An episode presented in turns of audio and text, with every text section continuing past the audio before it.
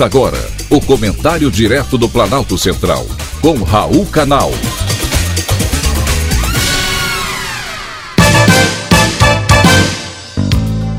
Queridos ouvintes e atentos escutantes, assunto de hoje: Lula e Argentina. A inflação na Argentina chegou a 64%. Muito triste para um país que no início do século XX tinha pela frente um futuro brilhante. Em décadas seguidas, o país experimentou forte crescimento econômico e também modernização institucional. Em 1912, a Argentina era a nona economia com maior renda por habitante do mundo todo, à frente da Dinamarca, Alemanha e França.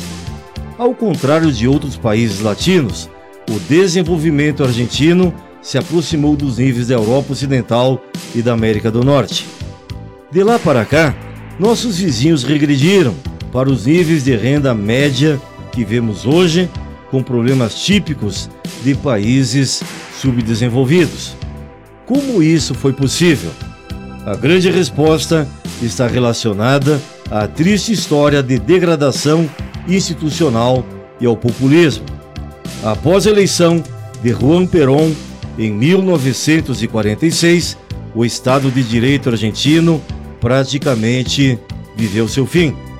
Uma série de colapsos institucionais. Após a eleição de Juan Perón, em 1946, o Estado de Direito argentino praticamente viu seu fim. Uma série de colapsos institucionais ocorreu como resultado de políticas antidemocráticas, clientelistas e populistas. Os peronistas substituíram os juízes da Suprema Corte por outros simpáticos às suas causas. O poder foi totalmente concentrado. Na economia, o Estado se tornou cada vez mais intervencionista.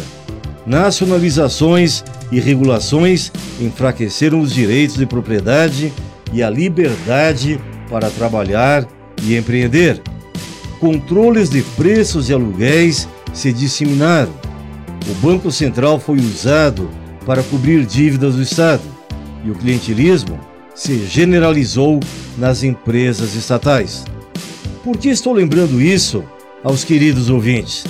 Porque esse é o programa de campanha da esquerda do mundo e no Brasil isso não é diferente.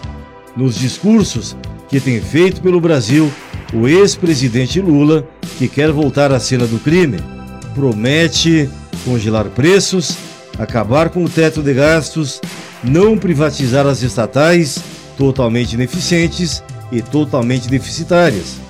Vai conceder aumentos para servidores em plena crise orçamentária.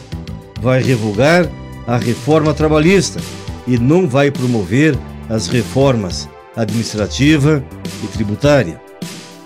Esse mesmo modelo condenou a Argentina a décadas de produtividade estagnada, inflação alta e baixíssimo crescimento econômico. Mesmo após a redemocratização ocorrida em 1983, o país sofre até hoje com a estrutura herdada de mais de meio século de populismo e instabilidade. Qualquer semelhança com a proposta do PT de Lula não é mera coincidência. Pense nisso na hora de dar o seu voto. Foi um privilégio ter conversado com você.